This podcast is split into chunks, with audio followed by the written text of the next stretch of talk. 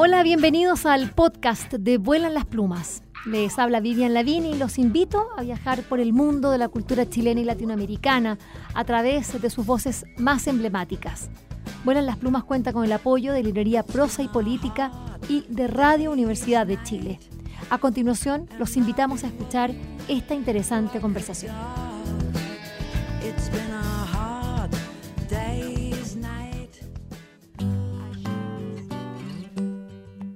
El 22 de mayo del año 1960, quizás cuando muchas personas ya estaban terminando ahí del almuerzo, ¿a cuántos los habrá pillado durmiendo la siesta? Porque fue después de las 3 de la tarde, 11 minutos después de las 3 de la tarde, em, se desató en Chile el terremoto más grande registrado en la historia de la humanidad. El epicentro era en Traillén esa hermosa y pequeña ciudad del sur de nuestro país. Pero las consecuencias, lo que significó el terremoto del 60, se sintieron, por supuesto que en todo Chile especialmente, pero eh, es decir, en el sur especialmente, pero en todo nuestro país, y también, por supuesto, en eh, bueno, nuestros hermanos con los, con los que compartimos eh, estas placas tectónicas, por ejemplo, los japoneses, y en general con todos los que compartimos este cinturón de fuego del que somos parte. Las historias del terremoto del 60, em, familiares, todos tenemos eh, eh, nuestras abuelas contándonos qué pasó en nuestros abuelos, tíos, eh, porque tuvieron, ahí lo vivieron en, carne propia. Y hay una, un hecho del que se sabe muy poco, y sobre todo porque es un hecho que no estuvo marcado por la destrucción y la muerte, sino que se evitó justamente esa, esa destrucción y esa muerte. Porque después de la prácticamente de que Valdivia quedara en, el suelo, em, había una amenaza muy grande eh, que estaba allí en la cordillera. Fíjense ustedes que esto era en la desembocadura del lago Riñihue. ¿Qué pasó allí? Vamos a tratar de entender en esta, en, esta conversación. Ustedes dicen, pero ¿qué tiene que ver el, terremoto, el lago Riñihue? ¿Y por qué vamos a hablar de eso en Volar las Plumas? Bueno, porque eso se tradujo en un libro. Hay un libro que tiene por título, nada menos, que se llama así, Nadie más tiene que morir, la epopeya del Riñihue. Bueno, esto es una historia, por supuesto, inspirada en hechos realísimos de nuestra historia reciente, editado por Poncho Pigo y, eh, bueno, con, eh, que tiene un equipo eh, en el que está como yo les voy a decir al tiro quiénes son, quiénes son todo el equipo las personas. Las ilustraciones, Lucho Insunza, quien conocemos del Cardenal. Argumento y guion de Malcolm Leiva Gerhardt.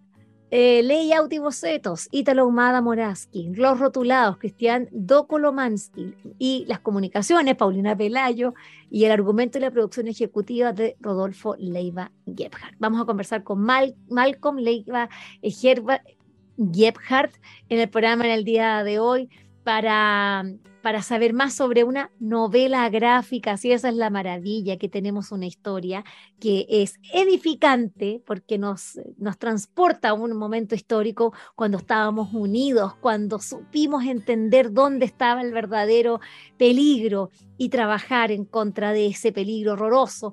Y eh, lo lindo es que se tradujo en una novela gráfica que todos pueden disfrutar. Eh, Malcolm, bienvenido a Vuelan las Plumas. ¿Cómo estás?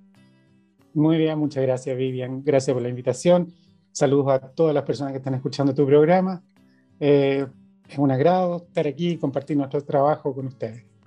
Malcolm, vas a tener que empezar a contarnos cómo, por qué ustedes llegan a contar esta historia y después vamos a ir entrando. Primero quiero saber qué relación, qué pasó con, esta epopeya del, lago Riñihue, de qué manera los toca a, a ustedes, no sé, a sus familias, sus propias historias. Bueno, como tú decías en la introducción, eh, todos tenemos eh, historias familiares heredadas en la memoria familiar respecto a este terremoto eh, del que estamos hablando y también de todos los otros que han pasado ¿no es cierto? Y en el caso de nosotros, mi hermano y yo, mi hermano Rodolfo y yo, eh, somos valdivianos y eh, conocimos esta historia eh, en la tradición oral de la familia, escuchando a los mayores contar, digamos, cómo habían vivido el terremoto, pero también a mi madre, una de las cosas que más la, la marcó cuando era niña fue la espera en este, en este proceso de, que duró un poco más de dos meses, eh, conocido como el riñiguazo. Porque hubo un periodo en el que se detectó esta amenaza y se trabajó durante dos meses para evitarla y durante esos dos meses eh, el flujo de comunicaciones sobre el posible desastre era incesante. Entonces ella como niña registró eso y le generaba mucha ansiedad. Y eso nos comunicó la historia. Eh, crecimos escuchando esto y luego, ya siendo más, adultos, digamos, nos cruzamos con el em, em, documental de Leopoldo Castedo respecto a este evento conocido como el Riñiguazo. Y eh, decidimos contarlo. Y originalmente nuestra idea era hacer una película con esta, con esta historia. Pero obviamente, por la envergadura de, eh, del hecho histórico, una película sería carísima, carísima. Entonces, cuando pedíamos dinero los fondos para poder financiar la escritura del guion, la preproducción, siempre nos decían que eh, estaba, estaba demasiado fuera de escala. Por lo, por lo tanto, tomamos la decisión de hacerlo en un medio que nosotros pudiésemos administrar. Y llegamos a la novela gráfica. Y al cabo de eh, en varios años de trabajo previo, ¿no es cierto? Ya nos pusimos a producir el libro y eh, logramos, logramos publicarlo el año 2020, que fueron los 60 años del terremoto y del, y del, y del Y nada menos que en plena pandemia, Malcolm, qué difícil. Ya, vamos, hablemos qué fue el riñiguazo, para que entiendan quienes nos están escuchando aquí en Buenas las Plumas. Estamos conversando con Malcolm Leiva Gebhardt. Él es uno de los, eh, bueno, autores, eh, podríamos decirlo de esa manera, es parte del equipo de, mm, bueno, de quienes eh, idearon esta maravillosa novela gráfica que ustedes van a entender por qué tiene un profundo, profundo significado y está tan anclado en nuestra memoria emotiva. Malcolm. Sí, eh, bueno, el terremoto más grande registrado en la historia de la humanidad no solamente provocó maremoto en las costas de Chile, sino también en Norteamérica y en Japón, donde falleció gente. En general fue, se sintió o se registró en, prácticamente en todo el planeta. Em, y lo que pasó, 100, más o menos 100 kilómetros hacia el este, hacia la cordillera, desde Valdivia hacia la cordillera, fue que el movimiento telúrico provocó el desplazamiento de, eh, material, de terreno, eh, sobre la desembocadura del lago Riñigua. Eh, en ese tiempo la gente creía que se había caído un cerro que se llamaba Taralcal, pero con el tiempo, con las investigaciones, se dieron cuenta que no, que fueron tres derrumbes independientes. Y estos derrumbes independientes tapan la desembocadura del lago Riñigüe, que es donde se origina el río San Pedro. Entonces uno va por el río San Pedro y va eh, bajando hacia el oeste, hacia, hacia, la costa, ¿no es cierto? Y el río San Pedro luego se transforma en el río Calle Calle y el río Calle Calle luego desemboca en el mar. Estos tres eh, bloqueos que se produjeron eh, lo bloquearon completamente, completamente. Y son tres, fueron tres. El primer bloqueo, que era el más pequeño, tenía una altura de 16-17 metros el segundo tenía una altura entre 17 y 18 metros. Y el tercero, que era el más grande, tenía una altura de 24 metros eh, y, una, y cubría una superficie más o menos de 4 kilómetros cuadrados. O sea, era un verdadero monstruo. ¿Y qué sucedió con eso? Que el lago quedó eh, absolutamente bloqueado. Y las características que tiene el lago Riñihue es que es el último de un sistema de lagos interconectados que vienen bajando de la cordillera. O sea, toda el agua del deshielo, toda el agua de los otros seis lagos termina en el lago Riñihue. Entonces, lo que se empezó a producir inmediatamente después del terremoto fue una acumulación de agua brutal, muy, muy grande. Em, y lo que se temía era que una vez que el agua llegase, el nivel del agua llegase al, al, punto más alto del taco más grande, que es 24 metros, la presión del agua iba a arrastrar todo ese material suelto, que eran rocas, que era lodo, tierra, eh, vegetación, árboles que se habían desprendido, todo eso iba a ser arrastrado e iba a bajar por la cuenca del río San Pedro, calle, calle, etcétera, etcétera, hasta llegar al mar, arrasando con todo. Estamos hablando de un caudal uh, diariamente, entraban al lago Riñihue millones de litros de agua, millones de litros de agua. Y el lago, que es un lago enorme, eh, subía a razón de 30, 40, 50 centímetros de nivel todos los días. Entonces era una brutalidad y era una verdadera amenaza.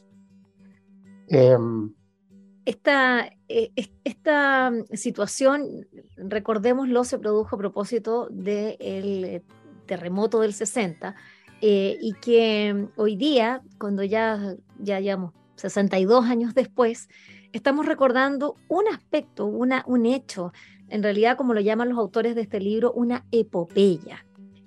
Eh, ¿Por qué es una epopeya, Malcolm? ¿Qué pasó allí? Porque lo que tú estás contando eh, eh, es, es, es, un peligro, una luz de características así gigantescas, de, es decir, Además que venir saliendo el terremoto más grande de la historia de la humanidad y que después venga ese luz del que tú estás eh, mencionando, es decir, ya, este, ya es barrer con esa región, es barrer, barrer con completo, con todo.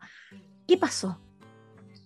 Claro, bueno, eh, la amenaza estaba ahí, estaba instalada y no era una entelequia, no era algo así como que, oh, se nos ocurre que esto puede ser peligroso, porque ya había un antecedente histórico de que esto ya había pasado antes después del gran terremoto de 1575, hay un cronista español que se llama Mariño de Lobeira que registró exactamente esto después del gran terremoto de 1575. Se bloqueó el lago Riñihue y un par de meses después vino un aluvión y mató a mucha gente ahí que vivía en la, en la cuenca, asentamientos indígenas, eh, conquistadores, etcétera, etcétera. Entonces, con ese antecedente, Em, se empezó a disponer un plan rápidamente. Y los primeros que llegaron al lugar fueron ingenieros y trabajadores que estaban eh, trabajando, eh, construyendo una central hidroeléctrica en Puyinqui. Son unas decenas de kilómetros hacia, la cordillera. Ellos llegaron, vieron el asunto y dijeron, bueno, hay que hacer algo. Y el plan fue, lo que vamos a hacer es que vamos a abrir un canal un canal por tierra firme para desaguar el lago de forma controlada. Y ese, ese era el plan.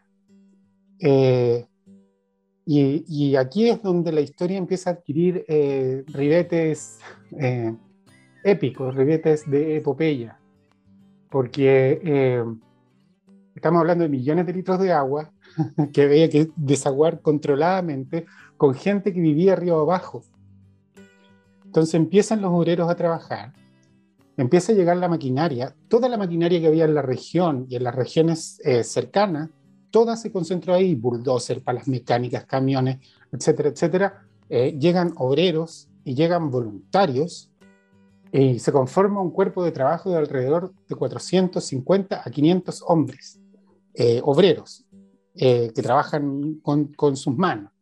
Y un batallón de ingenieros de distintas especialidades, decenas de ingenieros, calculistas, eh, había gente de eh, eh, topógrafos, geógrafos, etcétera, etcétera, etcétera. Y se instaló un campamento. Y aquí es donde hay que hacer también la salvedad de que estamos hablando de que el terremoto fue en mayo. Y esta crisis duró dos meses. Dos meses en la región más lluviosa de Chile. Entonces, además de la acumulación de agua que venía por los ríos y los lagos, hay que sumar la caída de agua eh, eh, constante. No sé si, eh, bueno, en Valdivia llueve semana corrida, a veces 15 días corridos, y llueve tupido, llueve con frío, no para nunca.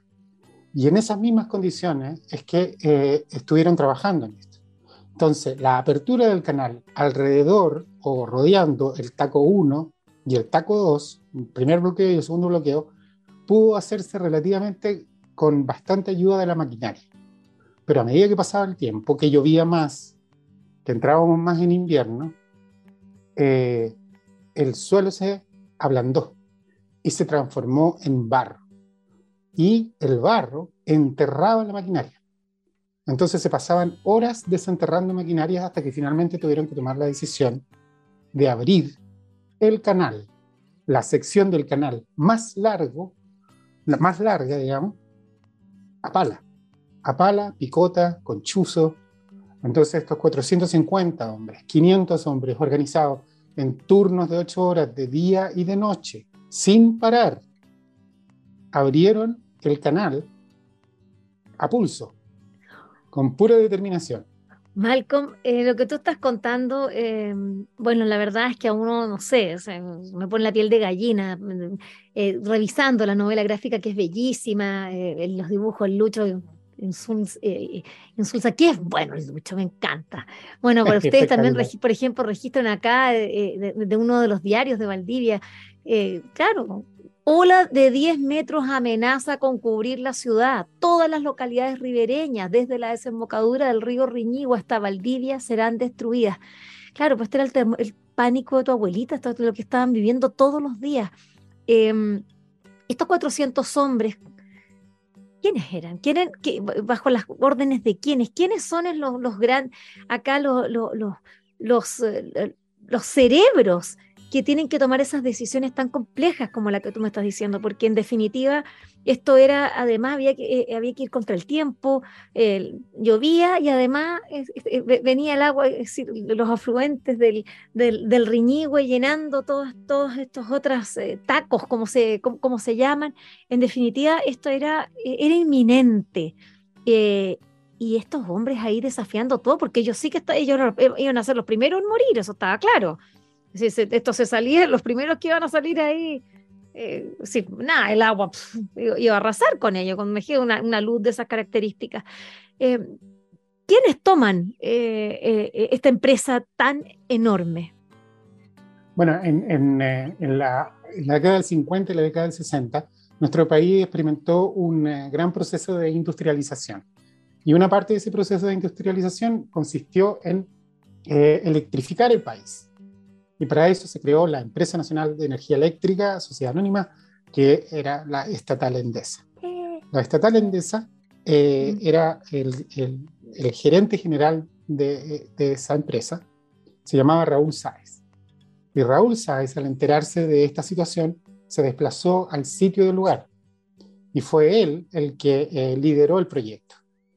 Y eso también es una, también es una, es una, es una cosa eh, notable de considerar. Estamos hablando del gerente general metido ahí en la faena, en el barro, es decir, durmiendo. Él no, se, quedó en Santiago, eh, sino que se fue para allá, arriesgando el pellejo. Eh, Exactamente. no, acá ustedes ocupan los nombres verdaderos porque acá yo veo un Carlos Baez. ese es, es, Raúl Saez, ¿cierto? sí, sí, es que tomamos una decisión creativa. Ya. Eh, porque al contar, al contar la historia en la, en la parte de la ilustración y en, y en el formato de la novela gráfica, cambiamos algunos nombres, eh, solo respetamos el de Leopoldo Castedo.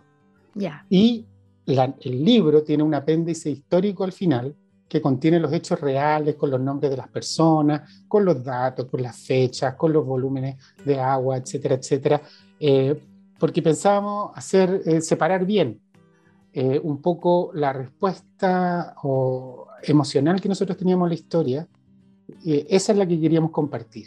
Queríamos compartir el tono de la, de la cosa que a nosotros nos conmovía y después decir, bueno, pero esto está basado en esto. Esto fue lo que pasó y le pusimos además una bibliografía eh, para que los lectores o las lectoras también puedan estar interesadas en, en saber más eh, y también para apoyar un poco eh, las iniciativas de lectura en pedagogía, en, en sala de clase, como apoyo también como apoyo o como material de apoyo para clases de historia, ese, ese tipo de cosas.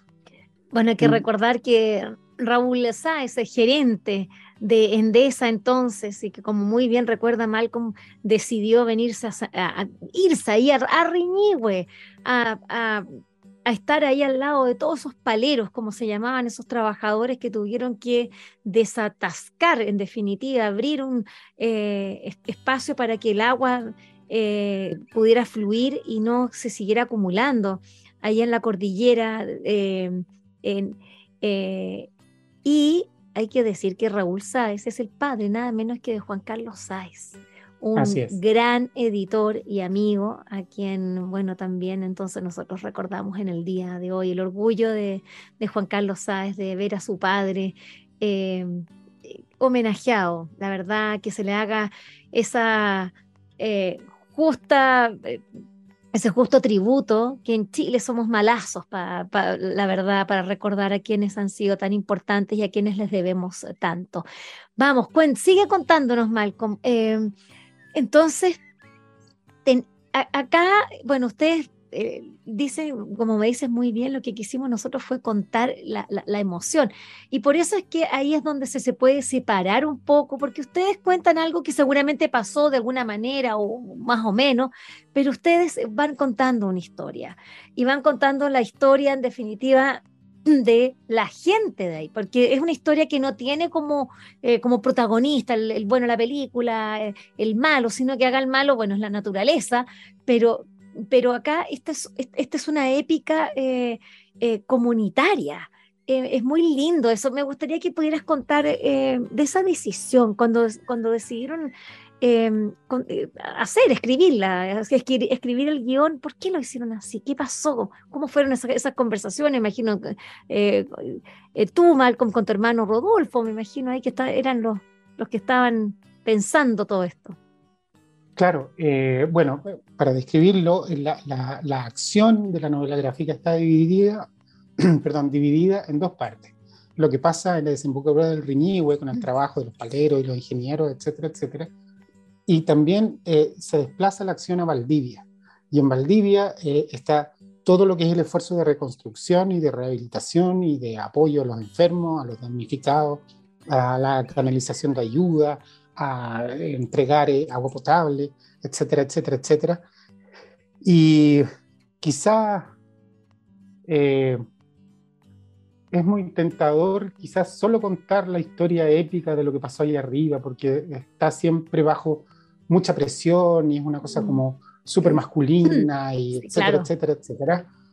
Pero en las conversaciones que tuvimos con mi hermano, también dijimos, oye, pero eh, de las crisis nadie, ningún hombre sale solo, sobre todo en esto, que es uno, es un fenómeno comunitario, pero también aquí hay un rol de la mujer que quedó como medio sepultado en la historia respecto a, cosas que son tan, tan, que pueden ser consideradas eh, como menores, como preparar alimentos en esa condición, o mantener eh, la casa seca o la ropa seca.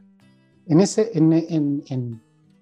Estamos hablando de que en Valdivia se destruyó el 80, entre el 80 y el 90% de todas las construcciones, quedaron inhabitables.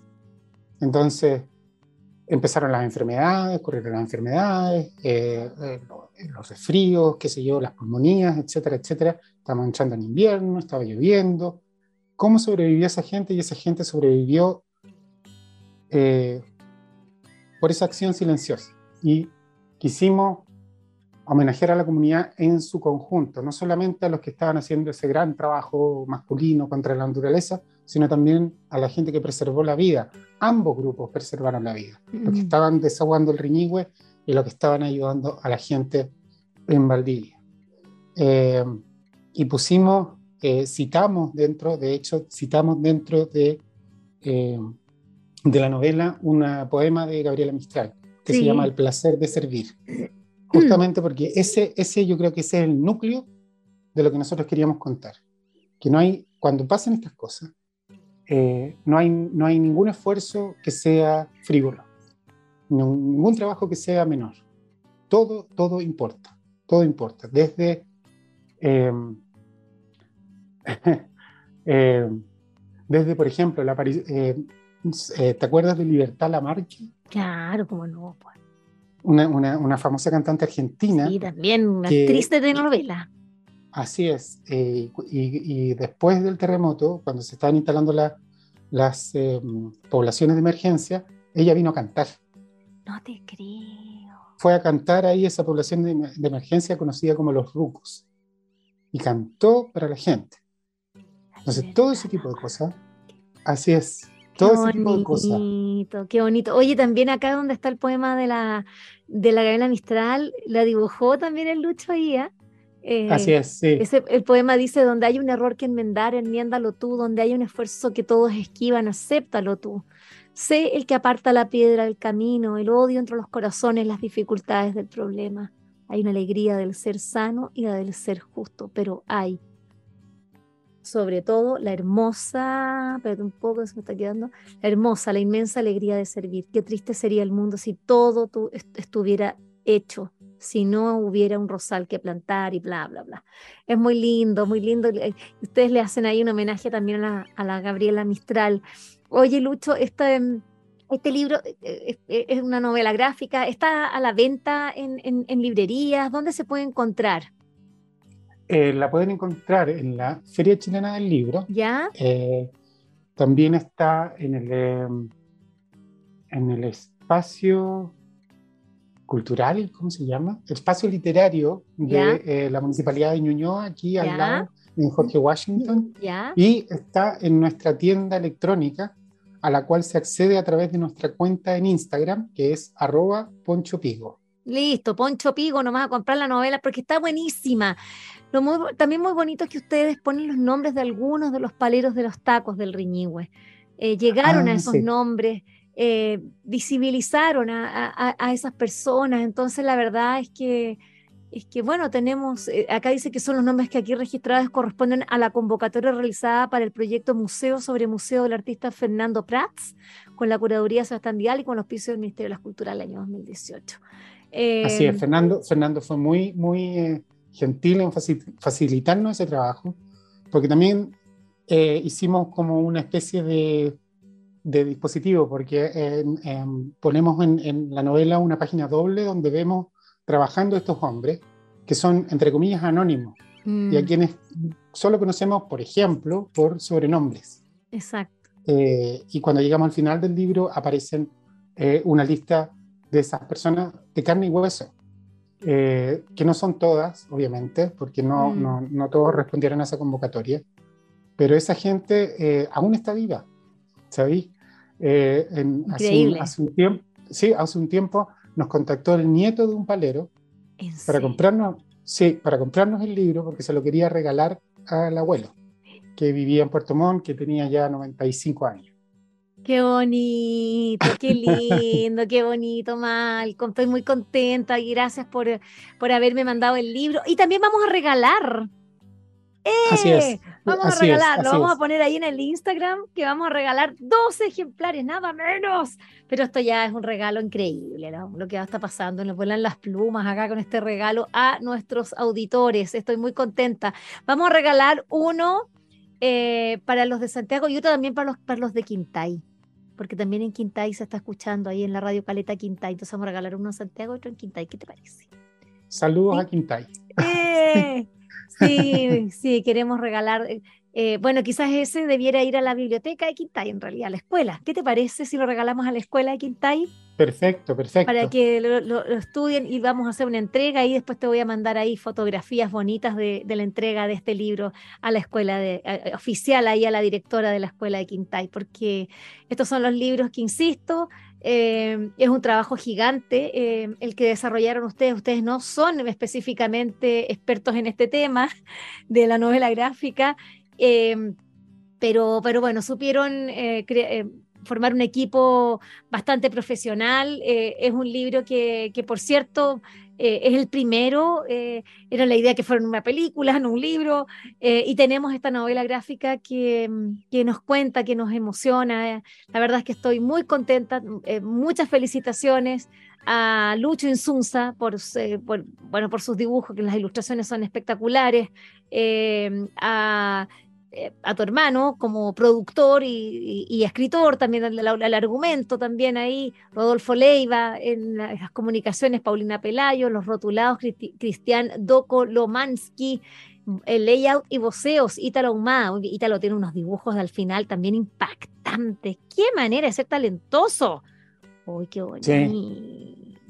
Sí, aquí, aquí tengo algunos bocetos, claro, que hizo Manuel Impactante, guárdalos como hueso santo.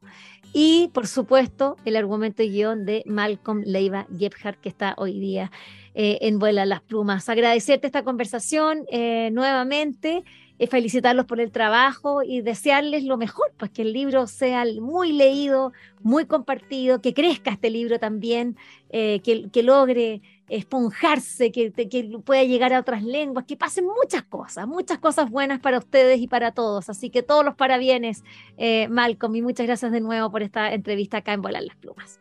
Muchas gracias a ti, Vivian. Encantadísimo. Eh, saludos a todos, a todas, que tengan una muy buena semana, un muy buen día. Eh, y lean, porque leemos para saber que no estamos solos. Que esta conversación les haya gustado y recuerden que la escucharon en el canal de Vuelan las Plumas. Pueden acceder al material que hemos producido desde el año 2002 en www.vuelanlasplumas.cl y seguirnos a través de nuestras redes sociales en Facebook, Twitter e Instagram. Este programa cuenta con el trabajo en sonido de José Rojas y de Isidora Cesnich en la producción digital. Soy Vivian Lavín y les agradecemos su atenta escucha. Like a.